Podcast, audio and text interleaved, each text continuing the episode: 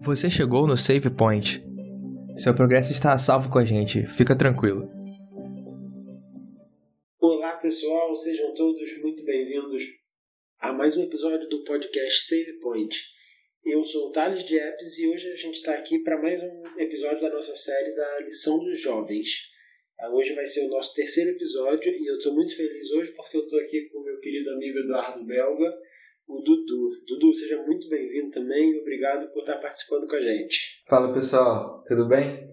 Como o Thales já me apresentou, eu sou o Dudu, é, sou amigo do, do Thales e do Cris e fico muito feliz com o convite. É um prazer para mim estar aqui conversando um pouco com vocês. É, prazer é nosso, Dudu. Então, acho que isso. Ah, lembrar o pessoal que às segundas-feiras a gente lança esse episódio da lição e às sextas-feiras a gente está lançando a nossa outra série que é Israel, Ascensão e Queda com o Cris e o Xande. Então, acho que não temos mais nenhum anúncio, mais nada para fazer. Vamos começar. A lição dessa semana, o título fala O Poder do Discipulado, Oração. Então eu, aí vai seguir uma sequência agora, eu acho que de três semanas, falando de algumas bases que vão dar pra gente esse poder do discipulado. E o primeiro, que eu acho que é um dos mais importantes, sem dúvida, é a oração.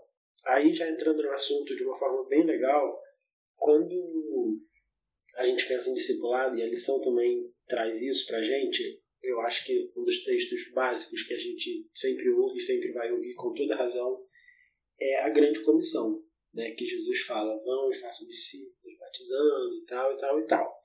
Mas antes disso, ele comenta assim, ele, ele comenta, ele, Jesus afirma que foi dado autoridade para ele para fazer o que ele estava fazendo, para mandar os discípulos e tal. Ele, é, essa autoridade quer dizer uma ideia de liberdade para fazer aquilo, a jurisdição dele, ou seja, ele sabia o que ele estava fazendo. E essa mesma autoridade aqui em outros momentos é, foi questionada por alguns mestres da lei da época e tal. Então, essa autoridade que o pai deu para ele. A gente tem que, eu acho que já é legal a gente começar a entender que a única razão pela qual a gente pode fazer discípulo hoje é porque essa autoridade que foi dada a Cristo, ela, ele nos ajuda, essa autoridade nos ajuda a poder fazer discípulos. E você já quer comentar alguma coisa, Dudu? Isso aí, Thales, eu concordo com você. É, a lição vem seguindo uma sequência aí bem legal, a gente já percebeu que o, o tema da primeira semana, o, o verso principal, que é o, o verso que vai reger todo o estudo do, do trimestre, é a da grande comissão.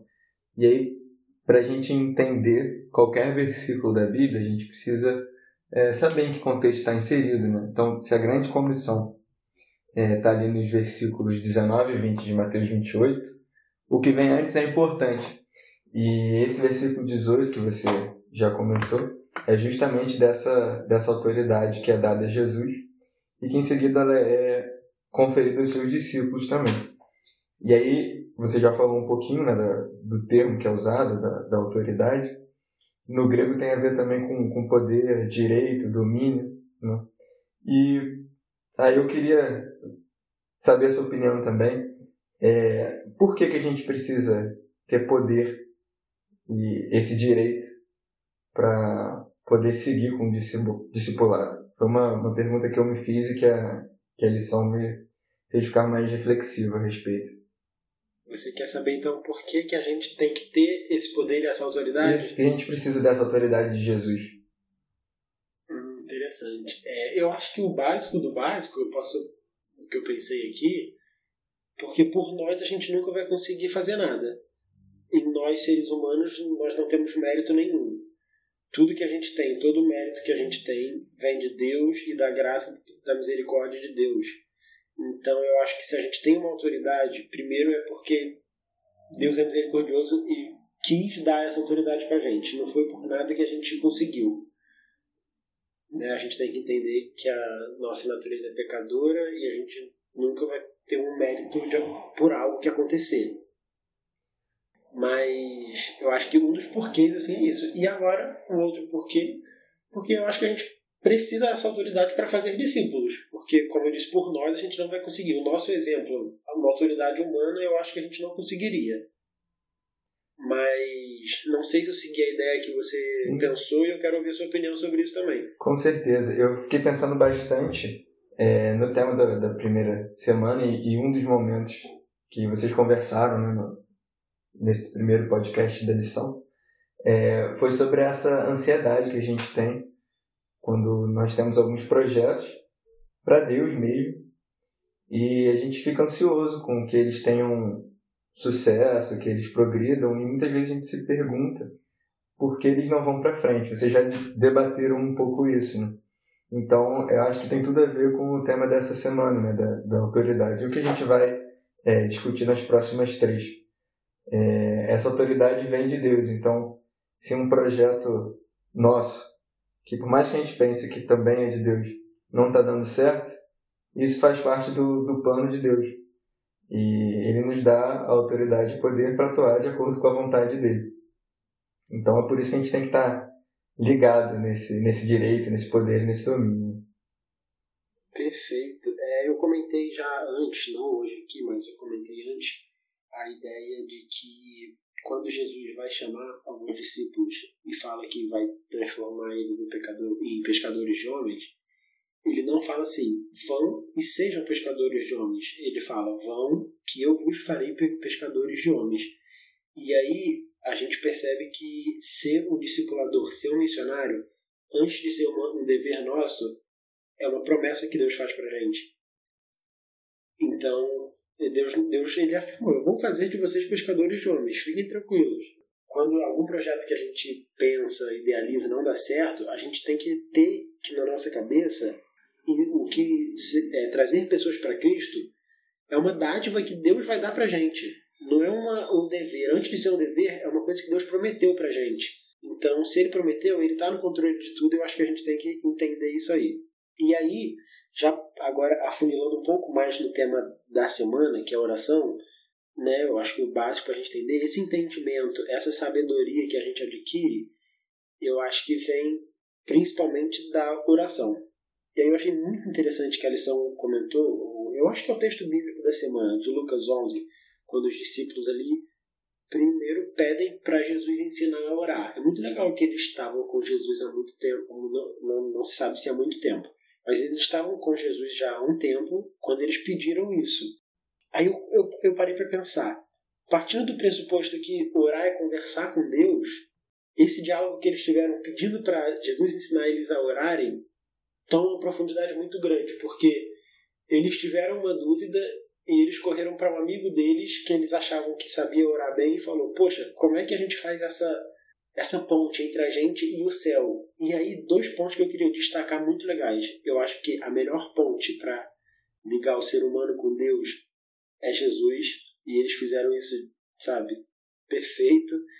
E outra coisa, como eu disse, partindo do pressuposto que orar é conversar com Deus, o que eles já estavam fazendo ali, pedindo para Jesus ensinar eles a orarem, era uma oração. E aí a gente vê a questão da intimidade, que já é um ponto muito importante que a gente com certeza vai comentar um pouquinho mais para frente, porque a lição fala muito disso. Eles eram íntimos de Jesus, eles tinham intimidade de chegar para Jesus e falar: Poxa, me ensina isso. Então eu acho que o ato deles já foi uma resposta para eles. Esse ato já indicava a própria necessidade deles, né? E como você comentou, orar seria conversar, né? E é um pedido estranho, né? Você pedir para alguém te ensinar a conversar. É algo muito básico, né? Eu acho que quando a gente é criança, quando a gente aprende a falar, a gente já está é, comunicando e conversando. E eu acredito que esse, esse pedido tem a ver com as referências que eles tinham de oração na época, né? é, sejam familiares ou os grandes sacerdotes, fariseus, e eles estavam vendo ali em Jesus algo diferente do que eles aprenderam uma inversão total de ordem, né? No que era oração. Exatamente. E eles viram em Jesus um modelo de uma conversa com o Pai totalmente diferente. E aí eles humildemente pedem para ele ensiná-lo. Perfeito. E aí o, o, texto segue. Você consegue ler o texto pra gente, Dudu? Tá fácil aí pra você ler? Tá fácil, eu pego aqui. O texto-chave mesmo, que é Lucas 11, 1 a 13. Pode ler tudo. Pode ler. É, eu não, não tive acesso ao texto da lição, e eu vi algumas versões para ler. A que eu gostei mais, a que para mim fez mais sentido, mais é, acessível, eu diria, é a da nova tradução da linguagem de hoje. Vou ler por ela, pode ser? Show, perfeito. Vamos lá. Lucas 11, versículos 1 a 13. Um dia Jesus estava orando num certo lugar. Quando acabou de orar, um dos seus discípulos pediu: Senhor, nos ensine a orar, como João ensinou os discípulos dele. Jesus respondeu: Quando vocês orarem, digam: Pai, que todos reconheçam que o teu nome é santo. Venha o teu reino. Dá-nos cada dia o alimento que precisamos. Perdoa os nossos pecados, pois nós também perdoamos todos os que nos ofendem. E não deixeis que sejamos tentados. Então Jesus disse aos seus discípulos: Imagine que um de vocês vá à casa de um amigo à meia-noite e lhe diga: Amigo, me empreste três pães. É que um amigo meu acaba de chegar de viagem e eu não tenho nada para lhe oferecer. E imagine que o amigo responda lá de dentro: Não me amole, a porta já está trancada e eu e os meus filhos estamos deitados. Não posso me levantar para lhes dar os pães. Jesus disse: Eu afirmo a vocês que pode ser que ele não se levante porque é amigo dele, mas certamente se levantará por causa da insistência dele e lhe dará tudo o que ele precisar. Por isso eu digo: peçam e vos receberão. Procurem e vocês acharão. Batam e a porta será aberta para vocês. Porque todos aqueles que pedem, recebem. Aqueles que procuram, acham. E a porta será aberta para quem bate.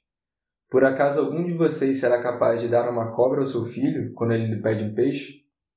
Ou se o filho lhe pedir um ovo, vai lhe dar um escorpião? Vocês, mesmo sendo maus, sabem dar coisas boas aos seus filhos. Quanto mais o Pai, que está no céu, dará o Espírito Santo aos que lhe pedirem. Amém. E aí, a primeira parte eu acho que a gente já comentou um pouco, a ideia ali da pedirem para Jesus, e eu acho muito legal a ideia também que eles não tiveram vergonha de pedir para Jesus. Eu acho que já dá mais uma lição para gente, que Jesus fala, peçam, Jesus pede para a gente pedir. E eles ali pediram, mas aí a gente vai nesse momento agora, vai ter muita ajuda do, do, do, original grego. A própria lição fala com a gente de duas, duas, duas palavras ali, que é quando ele, Jesus diz amigo, e a outra a gente vai falar mais pra frente, mas quando ele diz amigo, no grego é filo. E não é um colega, um conhecido, é um amigo íntimo. Tanto que, se a gente for parar para analisar a parábola, é um cara que vai na sua casa de madrugada pedir comida porque esqueceu de comprar, enfim, qualquer coisa. Então, aí, essa parábola é uma parábola sobre a oração. E aí a gente já entende que se orar é você conversar com alguém, nesse caso com Deus, com Jesus, você tem que ser filho, ou seja, você tem que ser um amigo íntimo, para você, no nível de você poder ir de madrugada pedir comida para ele. O que, que você entende, Dudu, sobre essa intimidade e talvez sobre essa intimidade e sobre, como você disse, a, a ideia que os discípulos ou a sociedade inteira tinha de oração antes. Como Jesus conseguiu mudar isso? Eu acho que essa figura aí é o principal dentro desse, desse ensinamento. Né? Primeiro, ele dá o um modelo de oração e dá as aplicações. Então, como você já comentou, é um amigo próximo e é um amigo tão próximo, tão próximo que você chega na casa dele de madrugada é, faz um pedido a ele a ponto de ele precisar é, ter que quase acordar os filhos para poder te atender. E ele traz uma, uma palavra engraçada ali, né? É, na tradução que eu li, né, ele fala não me amole. É, em outras traduções ele traz como importunação. Né? É um amigo tão próximo que ele chega a, trazer quase que um problema, um incômodo para poder eles dividirem ali, né? E aí a palavra grega referente a essa importunação é de anaideia, né? que fala sobre essa persistência, essa, essa falta de vergonha, essa proximidade tão grande que você tem uma ousadia é, na hora de pedir. E você faz esse pedido nessa insistência, nessa ousadia, porque você sabe que aquele teu amigo é próximo e que ele vai te ajudar se ele puder. E quando a gente transfere esse modelo para nossa relação com Deus, é, é justamente essa amizade e, e, essa insistência, essa falta de vergonha, digamos assim, de que você sabe e confia no seu pai, que ele vai te, te ouvir e buscar te atender da forma que for melhor para você. Então é um modelo muito bonito e que traz grandes lições para gente.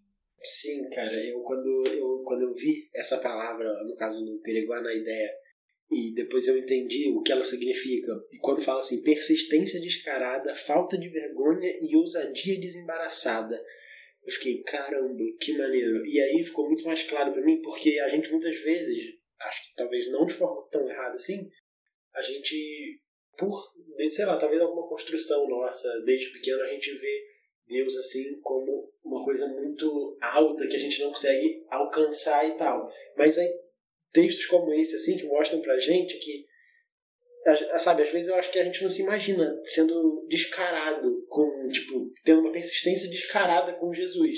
E aí quando a gente vê que a, a o, o texto original fala isso, você entende muito mais essa ideia de proximidade, né, de que você tem que ter como se, como se fosse realmente um amigo.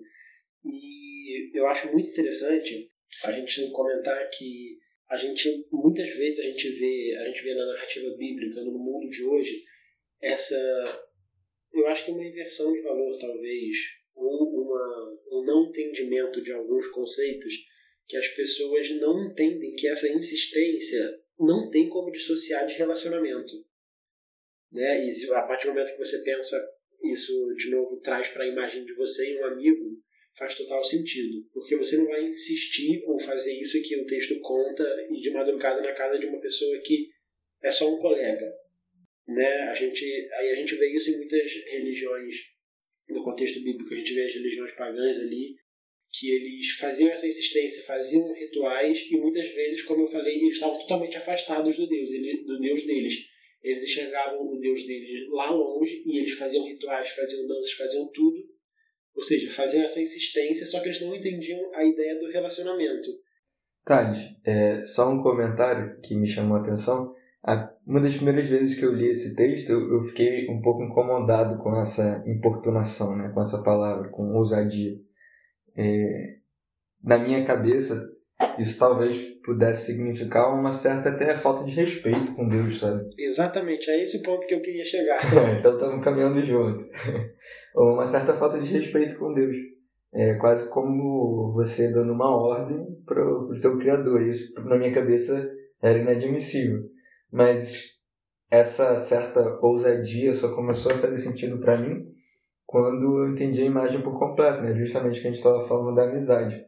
Não é uma ousadia que tem relação com uma superioridade, mas uma ousadia de confiança completa no teu amigo de pedir o que você não pediria para mais ninguém, porque você sabe que esse teu amigo é o seu melhor amigo e é a ele que você tem que pedir. Então isso fez muito mais sentido para mim, esse tipo de ousadia.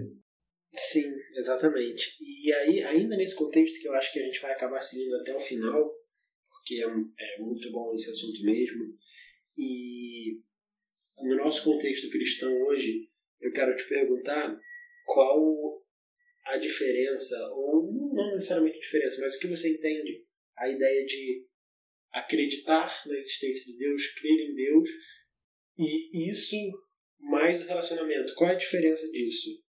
Você, ah, eu acredito em Deus, mas você não tem uma experiência real e pessoal com Ele. O que que isso difere? E depois que você comentar, a gente continua nesse assunto. Bom, um simples acreditar por acreditar não vai causar nenhuma transformação na sua vida, né? É como acreditar numa pessoa que existe em outro continente, talvez em outro tempo, é, mas o simples fato dela existir não faz lá grande diferença na sua vida. Agora, quando você se relaciona com alguém, isso interfere diretamente nas suas ações, na sua forma de pensar.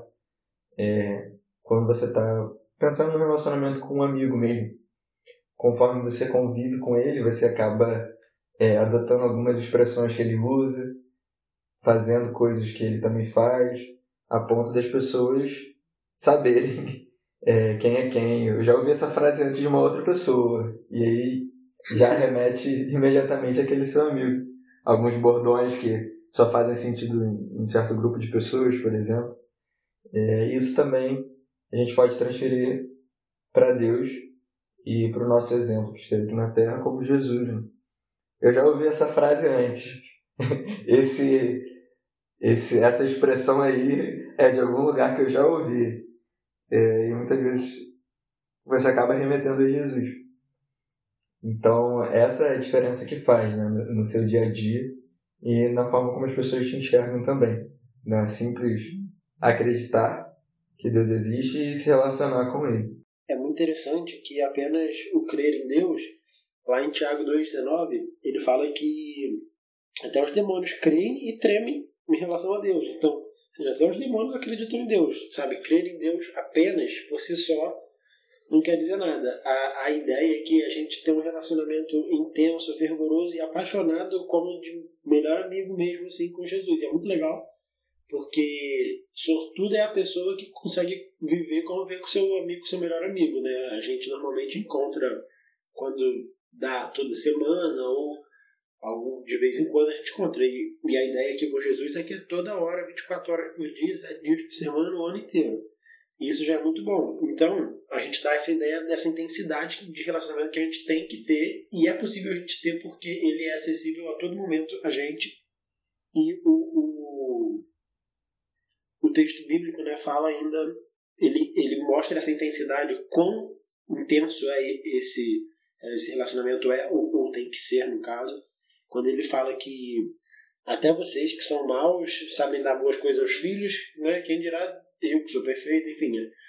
O texto fala lá, ele bota assim, vocês que são pecadores, ou seja, a gente que, que é pecador, a gente que é sujo, a gente que é ruim, a gente ainda sabe fazer coisa boa. Imagina Deus, que é um ser infinitamente perfeito.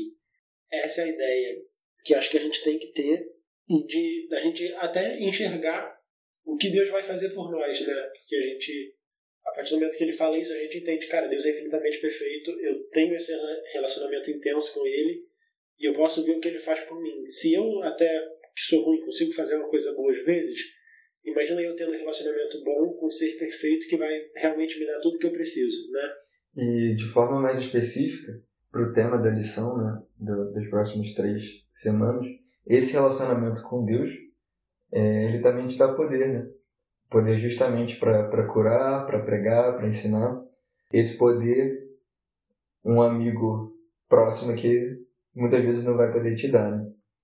É um, é um diferencial. E Deus está tá ansioso para nos conferir esse poder, ele mesmo falou isso. Basta a gente procurá-lo, pedir através da oração e ele vai nos conceder.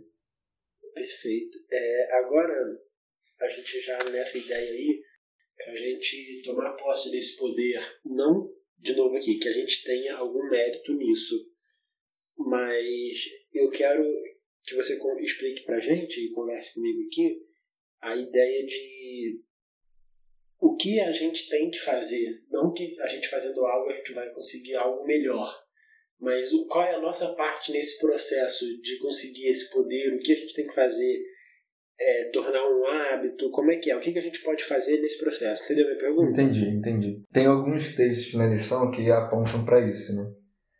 Eu acho que o nosso principal exemplo em tudo tem que ser a Cristo.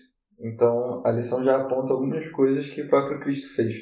Então, tem alguns versículos que ela traz, ali na segunda-feira, na parte de mãos da Bíblia. É, por exemplo, Lucas 3, 21. Ela está no contexto ali do batismo de Jesus. O povo estava sendo batizado por João. Jesus também foi batizado por ele. Quando Jesus estava orando, o céu se abriu. Também dá o exemplo ali quando Jesus estava fazendo os seus. começando seu ministério é, com alguns milagres, as multidões começaram a se aproximar para poder ouvir o que ele tinha a dizer e também para ser curado. E aí, em Lucas 5,16, o verso diz o seguinte: Ele, porém, se retirava para lugares solitários e orava. Ou seja, com o exemplo de Jesus, a gente vê que a gente precisa ter esse relacionamento com o Pai. Se o próprio Cristo que é Deus, precisava desse relacionamento constante, nós também precisamos. Seja ele nos, nos momentos que a gente está se aproximando dele, seja nos momentos em que a gente está envolto em, em grande multidão, a gente precisa também dos nossos momentos a sós com ele, para fortalecer esse relacionamento e se aproximar cada vez mais. Perfeito. Né, o exemplo máximo é Jesus, e a gente vê vários outros exemplos na Bíblia, um dos que, um dos que mais me marcam nesse quesito de oração é Daniel, e a gente é, conhecia da história, ele orava três vezes ao dia, não tinha medo, porque ele confiava, e ele só confiava porque ele orava muito. E a lição começa também de Martinho Lutero, que ele separava as melhores horas do dia, ele tinha esse cuidado de procurar o melhor momento para orar, e ele passava três horas por dia orando. E aí falava que ele abria e derramava sua alma perante Deus, e é surreal, e a gente tá cheio de exemplo aí. E a gente é, aqui acho que já caminhando para o final, nosso tempo tá, acho que já está se estendendo aí bem, mas dá para a gente conversar mais um pouquinho. Satanás, ele, eu acredito que muitas vezes ele não quer tirar a pessoa da igreja, ele só quer mudar alguns conceitos e com isso afastar da, de fato da adoração verdadeira a Deus. Porque Deus ele não obriga a gente a adorar, mas a partir do momento que a gente quer adorar a Deus, ele quer a adoração do jeito dele, a gente tem que seguir isso por amor a Deus. E Satanás, eu acredito que ele tenta deturpar eh, alguns conceitos na nossa cabeça para a gente achar que a gente não está adorando a Deus, mas de verdade a gente não vai estar. Tá. E aí eu acho que no quesito da oração, Satanás muitas vezes tenta incutir na nossa cabeça que, pô, orar é uma parada monótona, que muitas vezes orar solitário, que ou que até que orar tem que ser só quando a gente está precisando de alguma coisa ou quer agradecer por alguma coisa eu queria do que você comentasse pra gente, o que você acha do quão perigoso é, são esses pensamentos que a gente, da gente ter, de que ah, eu só vou falar com Deus quando preciso. O que, que pode acontecer? Por que, que é perigoso? O que, que você entende sobre isso? A gente tem uma forte tendência ao, ao comodismo, né? A deixar as coisas irem e fluírem. É, então, se a gente não, não torna a oração um hábito, infelizmente ela acaba sendo esquecida, acaba sendo deixando, deixada de lado. E eu já queria trazer aqui algumas outras funções da oração que fazem ela ser essencial e imprescindível também, menos monótona.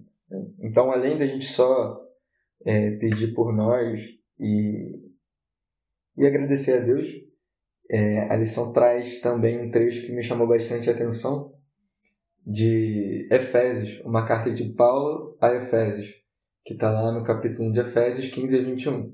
Como o nosso tempo está um pouquinho avançado, é, eu vou tentar resumir, mas é basicamente é, Paulo saudando a, a essa comunidade e falando do pedido dele para essa comunidade, entre eles sabedoria, revelação, pedindo a Deus que esse, que esse povo fosse iluminado, que Deus o guardasse então, eu estou querendo aqui chamar a atenção da, sobre a oração intercessória. Como que é, essa comunidade se sentiu ao saber que tinha uma pessoa querida orando por eles. Isso faz com que a gente fortaleça o nosso relacionamento com Deus, com o nosso próximo, e a oração deixe de ser monótona. Então é fundamental a gente ter atenção também para essas outras funções da oração. Perfeito. A gente está comentando aqui sobre a oração, sobre a importância, mas a gente entende que é difícil. Como o Dudu falou, a gente tem uma tendência ao comodismo e a gente entende que muitas vezes é difícil você parar, sentar e começar a conversar fisicamente sozinho, e a gente entende que Deus está ali com a gente. A gente entende que isso tudo é difícil, mas como o Dudu falou, perfeitamente colocado, é, é o hábito. A gente tem que criar o hábito. E não que o hábito vai fazer a gente mais santo e você mais santificado, mas a partir do momento que você cria o hábito, você vai querer fazer isso todo dia, e quando você faz isso todo dia, você vai ter cada vez mais acesso a Deus, porque Ele é misericordioso e como você está em contato com Ele, Ele vai querer estar cada vez mais próximo de você também. Então, essa ideia de que Satanás acaba tentando botar no mundo hoje de que a oração é monótono, é, é sozinho, é chato. A gente tem que entender que no começo vai ser difícil mesmo. E tem até um exercício, mas algumas coisinhas que a gente pode fazer. Eu vou falar uma aqui que eu aprendi quando eu fiz a missão Caleb. E tinha momentos de orações ali. E eram momentos grandes, eu acredito que de propósito. E a gente fazia uma brincadeirinha ali, a gente orava. Mas a gente para estimular mais a conversa com Jesus, sabe? Porque a gente acaba muitas vezes orando, pedindo, peço por isso, obrigado por isso, em nome de Jesus, amém. Eu, e até hoje eu faço isso, que foi muito legal, a gente orar e tentar não pedir nem agradecer nada, por, sei lá, 10 minutos. E é bizarro que no começo você não sai nada, não consegue falar nada, você fica agoniado ali, você vê passaram 20 segundos, mas assim, dois dias depois você começa, conversa 40 minutos com Jesus e nem percebe. Não que a oração não tenha a, a ideia da gente pedir e agradecer a Deus, que são coisas muito importantes que a gente tem que fazer por meio da oração. Mas para a gente desenvolver o hábito apenas de conversar com Jesus, é muito legal isso. Então eu acho que aqui já partindo para o final, eu vou dar as minhas considerações final, finais e pedir para o Dudu falar também. Eu acho que o que tem que ficar no nosso coração hoje marcado é que é a experiência experiência pessoal e verdadeira com Jesus. E isso, experiência pessoal e verdadeira com Jesus, pode ser resumido em oração. Oração é isso.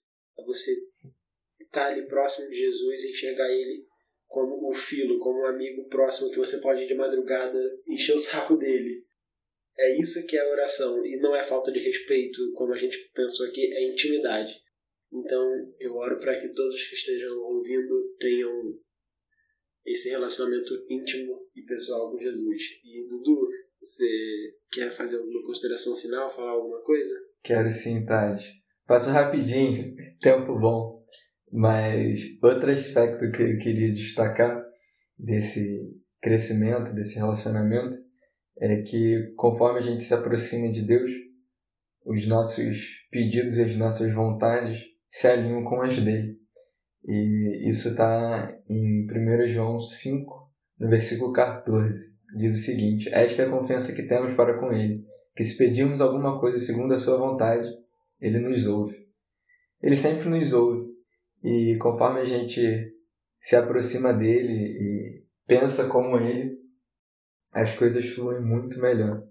Então, a chave do, desse poder incrível da oração está justamente nesse relacionamento, nesse hábito, nesse orar sempre, sem esmorecer e se aproximar cada vez mais de Deus, que é a fonte do nosso poder, que transforma a nossa vida, transforma a vida de quem está ao nosso redor e nos faz mais discípulos de Cristo, mais próximos e parecidos com Ele. Amém. Eu falei que ia ser a minha a última parte que eu ia falar, mas você comentou uma coisa que eu acho que não tem como eu deixar de falar, que é muito bom que você falou usando de novo para mim a melhor imagem do amigo, quando você tá, você é muito próximo de um amigo seu, você acaba gostando de comer as mesmas coisas que ele, vocês têm mesmos gostos para filme, para música.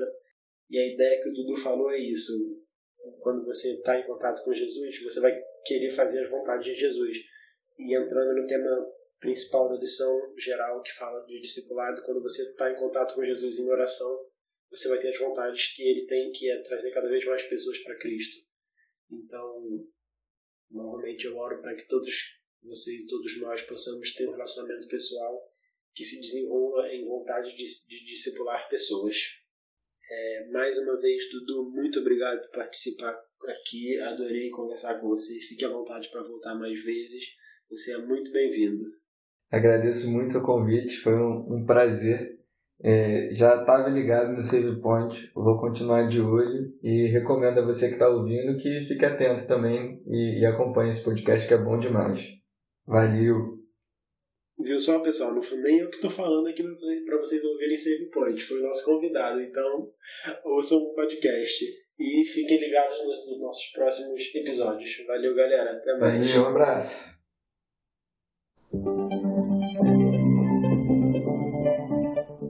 Você ouviu o Save Point. Obrigado pela companhia e nos vemos na próxima fase. Até lá!